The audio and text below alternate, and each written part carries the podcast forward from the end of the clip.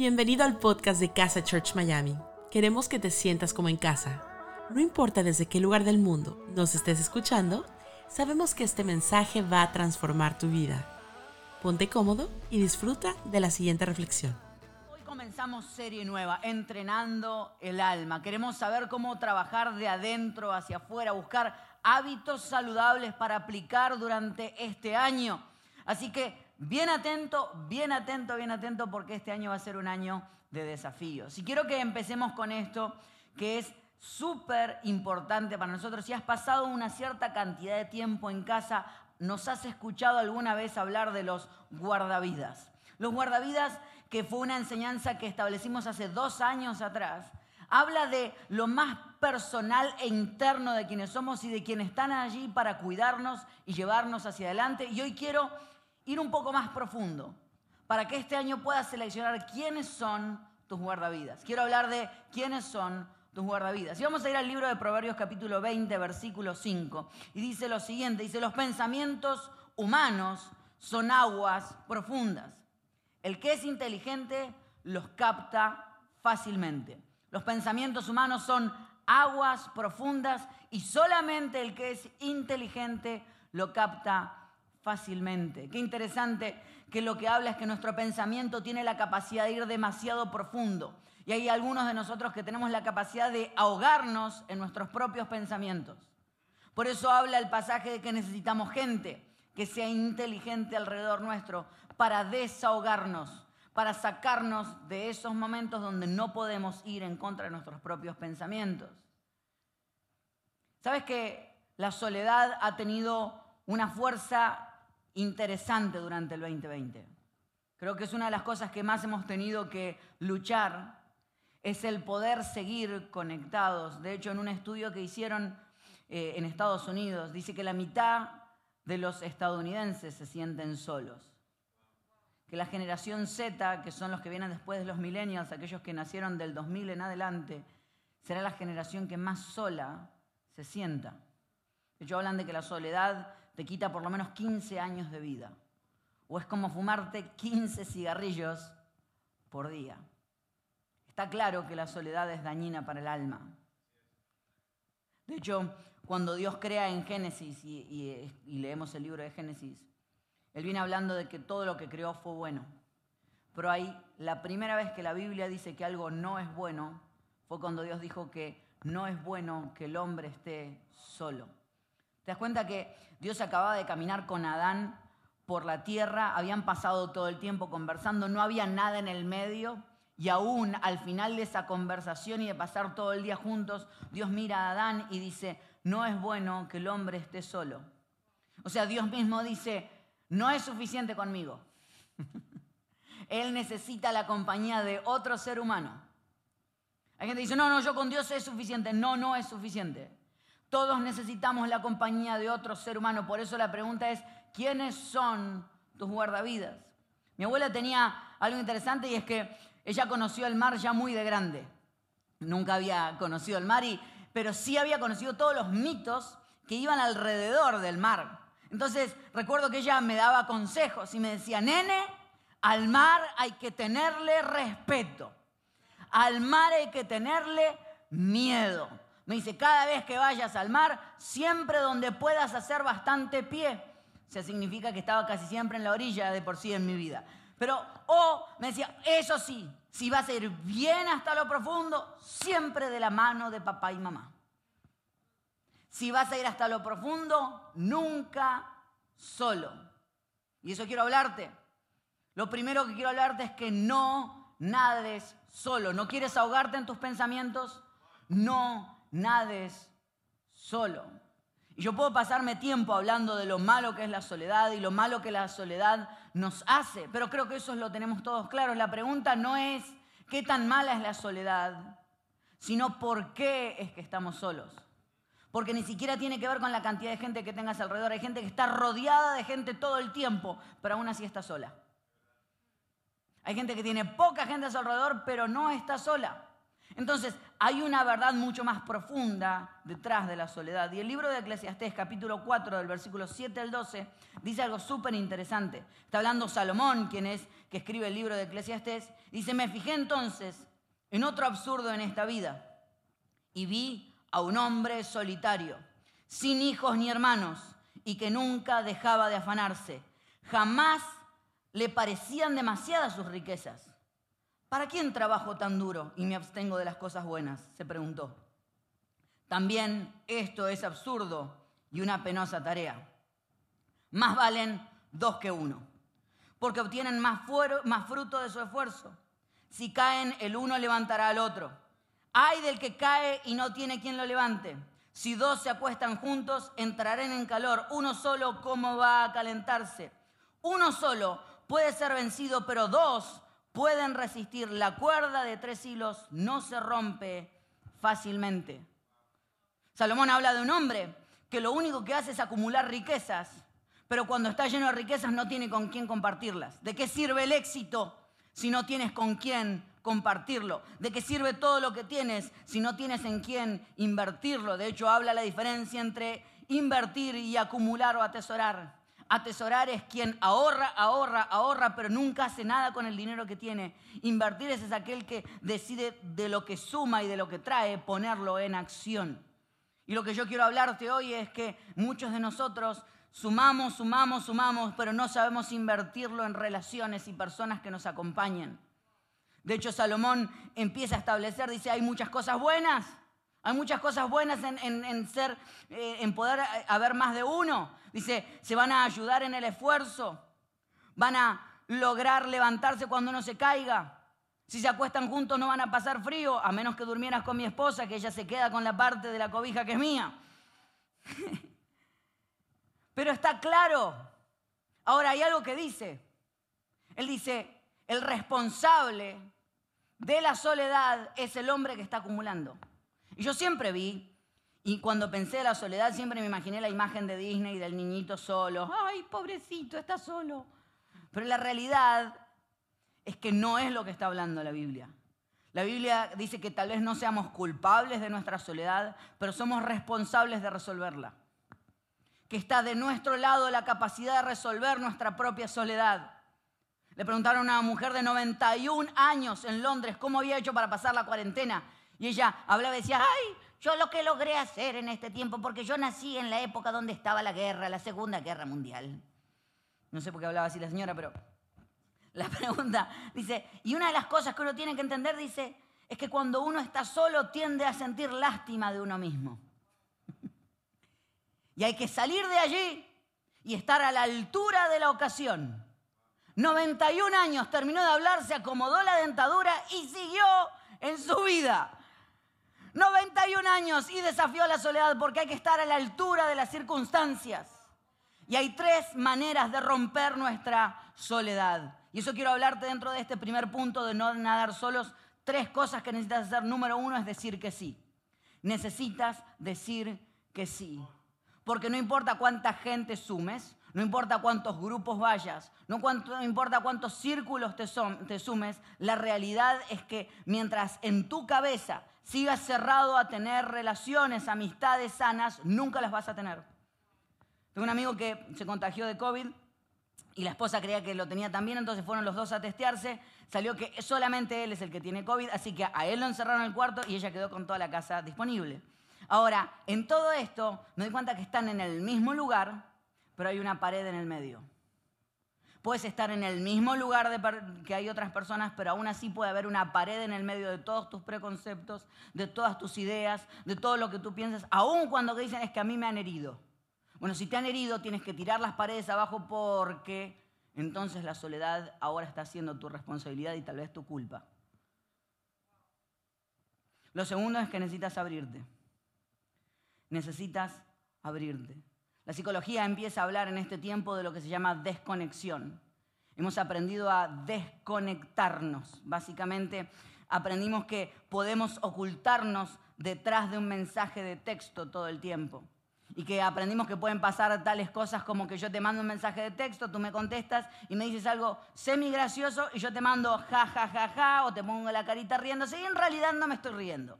Aprendimos que podemos ocultar nuestras expresiones reales a través de imágenes que ponemos. Y quiero demostrarte cómo esto a veces suele pasar en la vida normal. Porque una de mis caritas favoritas es la de la risa. Es esta carita. Es una de mis caritas favoritas, es uno de mis emojis favoritos. Pero hay gente que vive con el emoji todo el tiempo. Porque tú le preguntas a la persona y le dices, mira, ¿te ofendió lo que te dije? Entonces la persona automáticamente lo que hace es ponerse detrás de la carita y decir, no, que me va a ofender, por favor, si yo estoy bien, está todo tranquilo. Cuando en realidad por dentro estoy viviendo otra cosa. Y no te estoy hablando simplemente de lo que haces cuando mandas un mensaje de texto, te hablo de que vives así.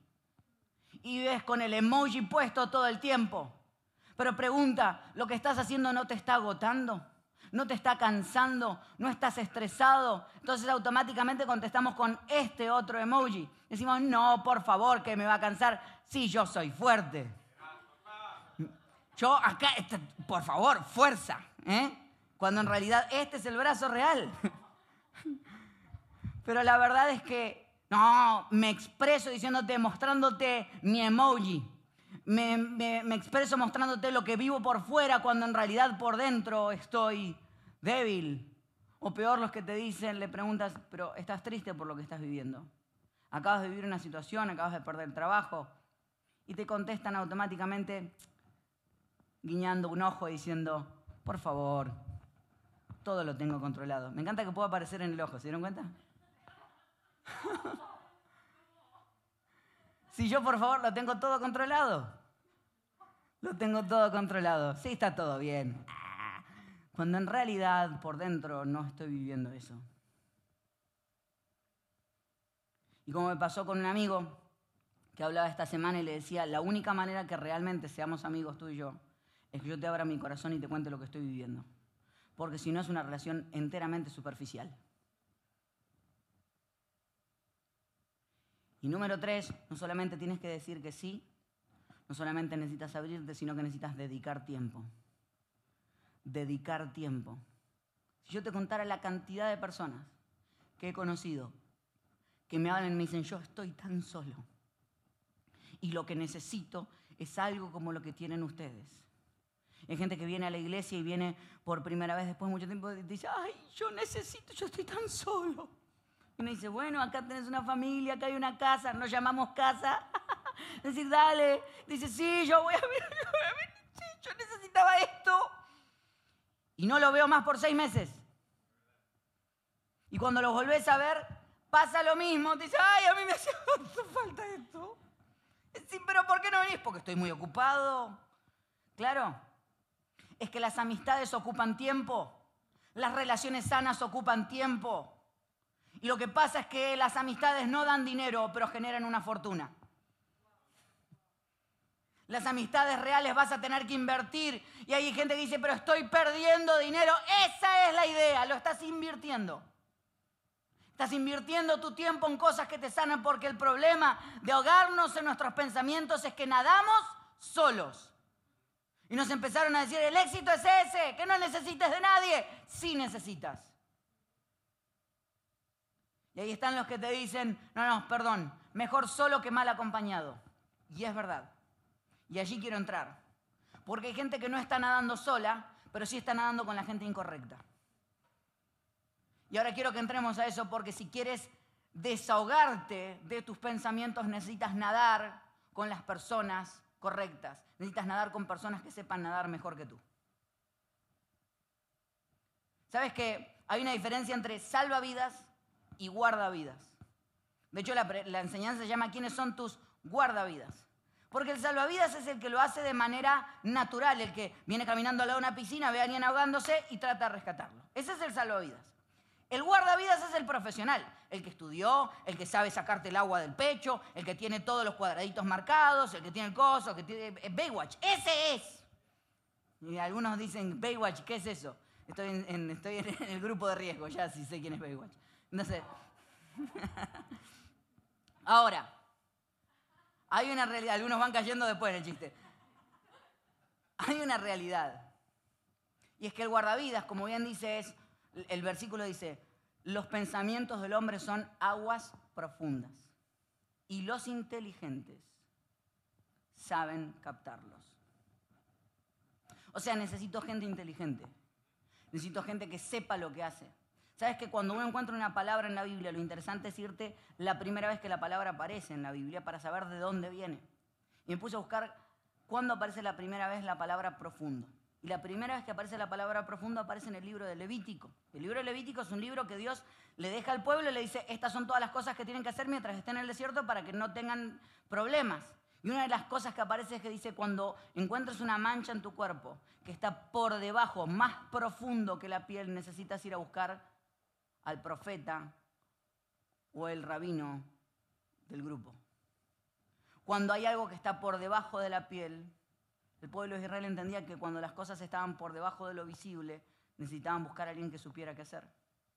Alguien que fuera experto en las cosas. Hace algunos años atrás, un amigo tenía una moto de agua, un Wave Runner, y, me encanta porque él nos, invitó y fuimos todos a andar y, a pasear en el Wave Runner y a andar en, la moto de agua por todos lados. Y, obviamente nos lo fuimos pasando de pareja en pareja y empezaron eh, Gerson y Lala, y, yo lo he explicado varias veces, yo de alma y de espíritu y de realidad soy nerd. O sea, yo cuando fui al agua me metí el, salvavidas, me lo metí bien hasta arriba, bien todo enganchadito, así, porque... Y, y, es así, yo vivo así, pero él no, Gerson tiene esa habilidad que las cosas, ya él es cool de por sí. Entonces él andaba en la moto y andaba dando vueltas así, con un solo cosito, iban y venían, y hasta que nos tocó a mi esposa y a mí. Obviamente yo me agarré, me dijeron cómo se utiliza, el tipo leyó el manual antes de agarrar la moto, típico. Pero entonces nos subimos con mi esposa, salimos a dar algunas vueltas y nos fuimos bien profundo, bien profundo, bien profundo. Y mi esposa me dice, necesito bajarme de la moto. Ella me pidió que yo no les contara por qué ella necesitó bajarse de la moto.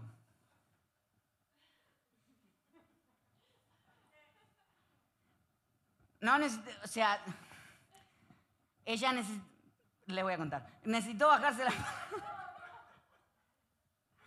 Vamos a decirlo así, había algo dentro de ella que necesitaba no estar dentro de ella, sino eh, necesitaba agregar líquido al líquido.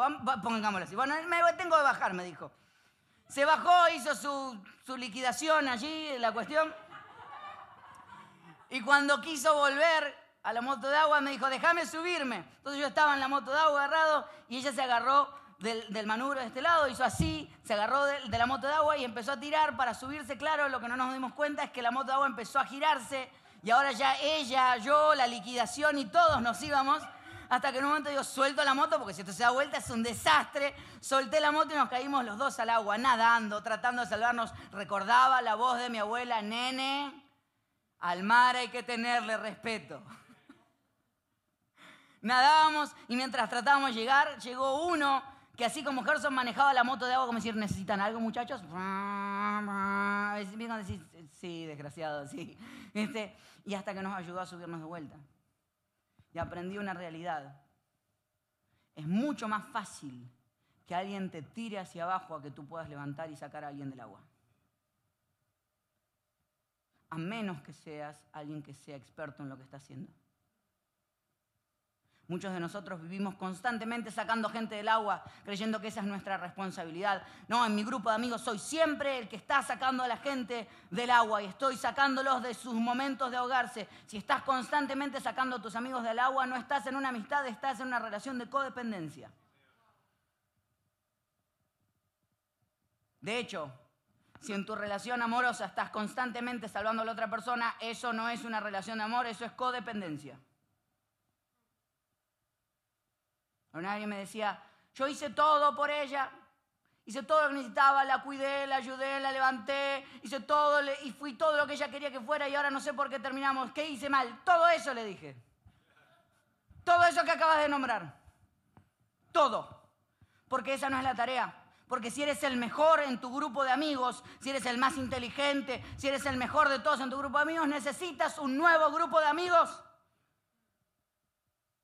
la estadística habla que somos el promedio de los cinco amigos que tenemos más cercanos. el promedio en peso, el promedio en inteligencia, el promedio en habilidad. Eres el medio de todos ellos.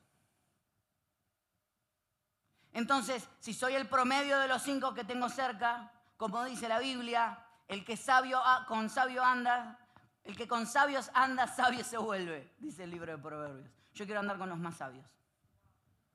Por eso mi desafío hacia ti es que hoy puedas escoger cinco guardavidas. ¿Quiénes son tus cinco? De hecho, quiero que sea nuestra presión en este tiempo. Que si nos vamos a presionar a algo, sea escoger las personas correctas y a preguntarnos quiénes son tus cinco guardavidas. Y quiero darte una idea de quiénes pudieran ser tus cinco guardavidas para cuando los empieces a buscar. Obviamente es una regla que puedes romper porque no es que es bíblica, pero es una idea de poder entender cómo puedes tener tus cinco guardavidas. Número uno, necesitas un mentor espiritual. Necesitas alguien que espiritualmente te ayude a avanzar, que esté un paso adelante tuyo, que te ayude a reconectarte con Dios una y otra vez. Segundo, necesitas un mentor profesional. Una persona que esté adelante tuyo en la profesión, en lo que estás haciendo, cualquiera sea tu experiencia sobre lo que estás haciendo, necesitas un mentor en ese área. Tercero, necesitas un amigo. Necesito bajar el micrófono. Necesitas un amigo. Alguien que sepa estar contigo en el momento exacto. Siempre decimos que los amigos son los con los que puedes confiar, de los que puedes aprender y los que te puedes reír. Cuarto, necesitas un familiar. Y con esto quiero que volvamos un segundo, que me puedan ver. ¿Por qué agrego un familiar allí? Porque alguna vez escuché a alguien decir, no, a mí ni Dios, o sea, solo Dios me puede corregir, mi esposa, ni, ni mi esposa me puede corregir, solo Dios. Yo creo que es tan importante que uno entienda que los familiares son aquellos que nos conocen de la puerta para adentro. Lo he dicho más de una vez. Y es que yo tengo claro que en 30, 40 minutos que nos vemos por semana, yo puedo poner mi mejor cara y puedo engañarte. Pero cuando mi esposa, después de 10 años juntos, todavía me dice, ¿sabes qué? Yo te admiro. Eso calma mi corazón, porque si la persona que me conoce 24/7 de la puerta para adentro todavía me admira, estoy haciendo bien las cosas. Entonces necesitas que quien te conoce de la puerta para adentro, y hay veces de la puerta para adentro le damos a los de la puerta para adentro lo que nos sobra, lo peor que tenemos. Por eso uno de tus guardavidas necesita ser un familiar. Número cinco, necesitas ser una persona que esté haciendo lo mismo que estás haciendo tú. Si es un estudiante, alguien que está estudiando. Si eres alguien que hizo publicidad, alguien que sea publicista. Si eres líder en un área, alguien que sea líder también. Alguien que te acompañe y con quien puedas hablar de aquellas cosas que estás viviendo. ¿Y qué vas a hacer con estas personas? Tres cosas. Número uno, vas a entablar una relación. Vas a pasar tiempo con ellos. Vas a decidir una y otra vez pasar tiempo, establecer una relación. Número dos, necesitas decirle a esta persona. Yo te dije la cantidad de gente que me dice, es que vos sos mi guardavida. Y le digo, pero nunca me lo dijiste. Si te estás ahogando no te puedo rescatar porque nunca me dijiste que yo era el que te tenía que rescatar. Necesitas sentarte con la persona y después de establecer una relación, decirle, quiero que seas mi guardavidas. Quiero que seas una persona con la que cada una vez al mes nos sentemos, aunque sea 15 minutos, y hagamos un check de cómo estoy. Ahora, ¿cuáles son las cualidades de un guardavidas? ¿Cuáles son las cualidades o características que un guardavidas tiene que tener? Número uno, tiene que saber quién eres. Tiene que saber quién eres. ¿Por qué necesitas saber quién eres?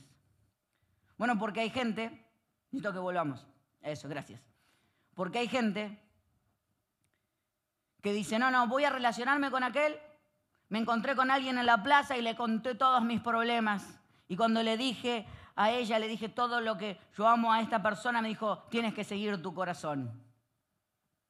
Y yo decía, claro que te dijo que tienes que seguir tu corazón. Como no te conoce, como no sabe tu contexto, nosotros sabemos que hace 10 años que estás en una relación tóxica, por eso no venís a nosotros, vas mejor a hablar con ella. Por eso la persona que esté cerca tuyo, tu guardavidas, te tiene que conocer. Tienes que saber quién eres. Lo segundo, tiene que saber escuchar. ¿Por qué tiene que saber escuchar?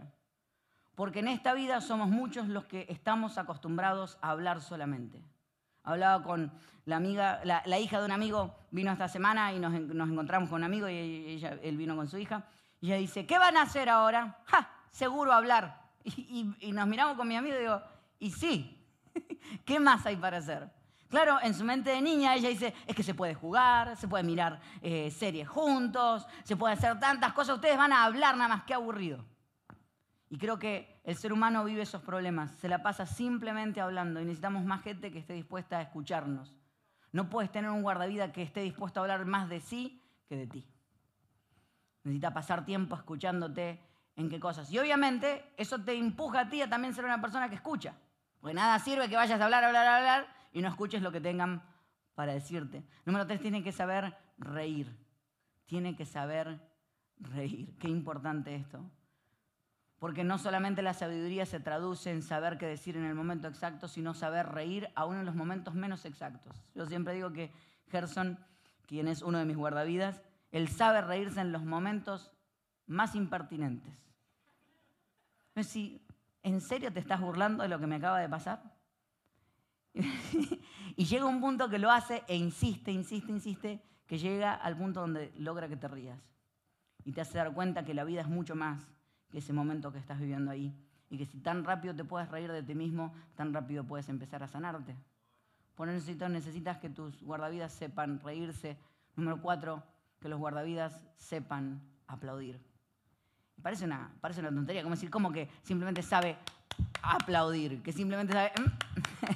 Sí, porque un, buen guardavidas no, solamente sabe decirte aquellas cosas que tienes que cambiar, sino que sabe recordarte que hay momentos donde necesitas aplaudirte.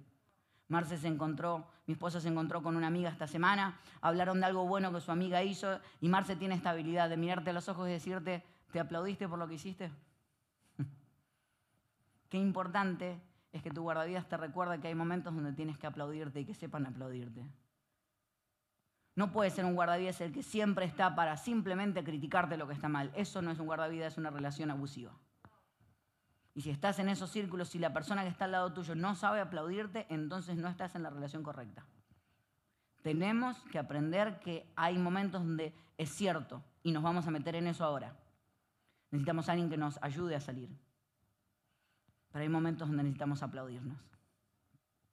Y número cinco, sabe que puede ir directo sabe que no puede dar vueltas, que no necesita dar ninguna vuelta para decirte las cosas. Y eso es importante para los guardavidas.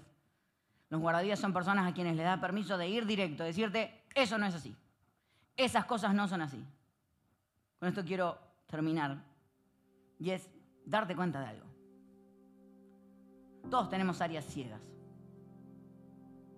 ¿Sabes que los carros tienen áreas ciegas? Tienen puntos ciegos. Puntos que cuando estás manejando el carro, aunque mires por los espejos, no los ves. De hecho, hay gente que en años de manejar se está enterando en este momento que tiene puntos ciegos en sus carros. Por eso es que esos son los momentos cuando estás girando y no ves que hay un carro al lado tuyo y el carro al lado tuyo se encarga de recordarte a ti y a toda tu familia que eres ciego. ¡Eres ciego! Pero simplemente no lo viste. Pero hace un tiempo, en algunos carros muy avanzados empezaron a diseñar una tecnología que tiene que cada vez que tienes alguien en los sectores ciegos del carro y no lo viste, te hace pip pip. Y cuando estás a punto de girar, dice pip pip. Yo creo que los guardavidas son los pip pip de nuestra vida. Los guardavidas son aquellos que te miran y dicen, ¡Ey! Área ciega. ¡Ey! ¿No lo viste? Y claro que te ofende. Pues te ofende porque no, porque no lo viste. Pero hay veces que ni siquiera el pipí alcanza. A veces necesito que me griten y me avisen, ¡Ey, no es por ahí! Porque no puedo vivir creyendo que me voy a ahogar todo el tiempo y que no hay quien me avise que me estoy ahogando. ¿Sabes que hay algo que han establecido los guardavidas literalmente? Que cuando alguien se está ahogando y no da más, lo más peligroso que pueden hacer es acercarse por adelante. Porque de la desesperación la persona empieza a treparse y trata de agarrarlo y terminan los dos ahogados. Entonces, la única manera es ir por atrás, agarrarlo del cuello y llevarlo y arrastrarlo hasta la orilla. No nades solo, nada con gente que sepa nadar mejor que tú. Y tercero, dales permiso que te arrastren hasta la orilla. Porque hay momentos donde no hay tiempo que perder. Y si me estoy ahogando, arrastrame hasta la orilla.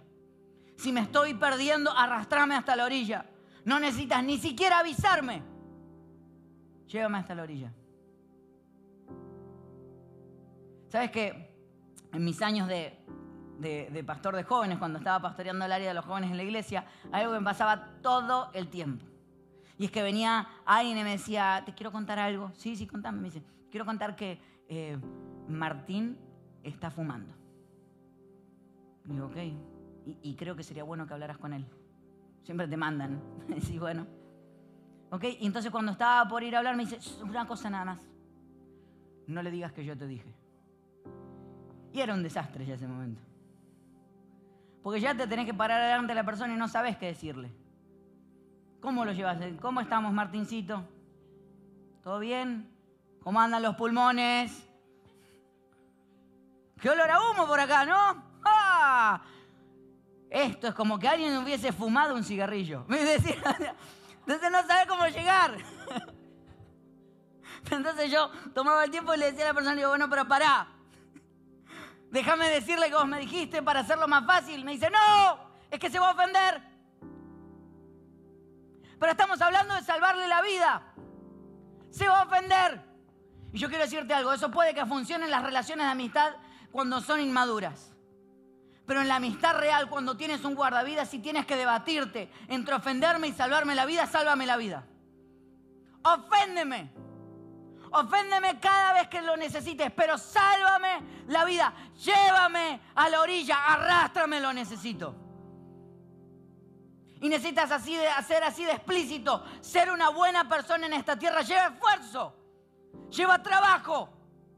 Trabajar en las áreas ciegas. Y estamos llenos de gente que no está dispuesto a ver lo que no ve. Pero yo estoy dispuesto a que cuando me estás viendo mal y cuando te seleccioné mi guardavidas tenés toda la habilidad de frenarme y decirme yo te voy a llevar hasta la orilla, aunque no quieras. Porque yo necesito amigos que no me dejen roto. Que cuando me vean ahogándome no me aplaudan decir, ay, mira qué lindo cómo se ahoga que no permitan mi ruptura. Necesito amigos con más fe que yo, con más esperanza que yo, con más ganas de vivir que yo. No necesito amigos que permitan que yo siga en lo roto que estoy. Porque sí es cierto, Dios te acepta tal cual y como estás, pero no quiere que te quedes de la misma manera. Y yo quiero que mis amigos estén igual de comprometidos con Dios y conmigo a decirme, nosotros nos vamos a asegurar de que llegues a la orilla que tienes que llegar. Y es mi oración para tu vida, que puedas darle permiso a esa gente. Que escojas y que elijas cinco guardavidas en estos días. Y que establezcas algo. Mis pensamientos a veces son muy profundos. Y nene, cuando vayas en lo profundo del agua, tenele miedo al agua. Y cuando camines en lo profundo, asegúrate de ir agarrado de la mano con alguien. Lo que me encanta es que cuando un amigo y un guardavidas sabe ser saludable, te va a llevar siempre a la mano de Dios. Y ese es el papá que no está dispuesto a soltarte. Fue en mis días más oscuros que necesité gente que se me sentara delante de mí y me dijera, este no es el final. Y no nos importa lo que pienses, no nos importa lo que sientas, no nos importa lo que estás diciendo en este momento, queremos asegurarte que nosotros nos vamos a asegurar de que tú llegues a la orilla. Y tú necesitas esa misma gente a tu lado. Hoy es el día de seleccionar esos guardavidas, frenar y empezar a vivir como tienes que vivir. Señor, te damos gracias en este día porque la enseñanza de hoy es una enseñanza de desafío. Hay momentos donde nos acaricias, donde nos dejas saber de que estás a nuestro lado. Pero hoy, hoy es uno de esos momentos donde nos estás diciendo yo te amo tanto que no estoy dispuesto a dejarte de la misma manera. Señor, déjanos escoger a las personas correctas, entender que las mejores amistades no vienen por defecto, sino por diseño, que necesitamos diseñar a la gente que está a nuestro alrededor. Déjanos salir de esa soledad que hemos nosotros mismos creados, creado. Oro por aquellos que están ocultos detrás de caras, detrás de caretas. Y nadie penetra directamente hasta quién, a qué es lo que están viviendo. Oro por aquellos que esta semana tienen que tomar el coraje de decirle a cierta gente, no puedo seguir nadando contigo. Nos vamos a ahogar los dos. Y oro por aquellos que son amigos de alguien que tienen que arrastrarlo hasta la orilla. Para que esta sea la semana donde tengan el coraje de agarrar a su amigo y decirle, hasta que no seas quien Dios quiere que seas, no voy a dejarte. No voy a soltarte. Déjanos ver a esas personas, Señor, en estos días. En el nombre de Jesús. Amén y amén. Gracias por habernos acompañado en esta enseñanza de Casa Church Miami. Esperamos que haya sido de mucha ayuda. Te invitamos a que lo compartas en tus redes sociales y que nos dejes tus comentarios. Para más información de nuestras actividades o para conocer más de nuestra iglesia, puedes ingresar en casachurch.miami y seguirnos en nuestras redes sociales. Antes de despedirnos queremos declarar bendición sobre tu vida. Que el Señor te bendiga y te guarde, que haga resplandecer su rostro sobre ti, que tenga de ti y de nosotros misericordia y que ponga en tu vida paz. Gracias por habernos acompañado en esta enseñanza de Casa Church Miami.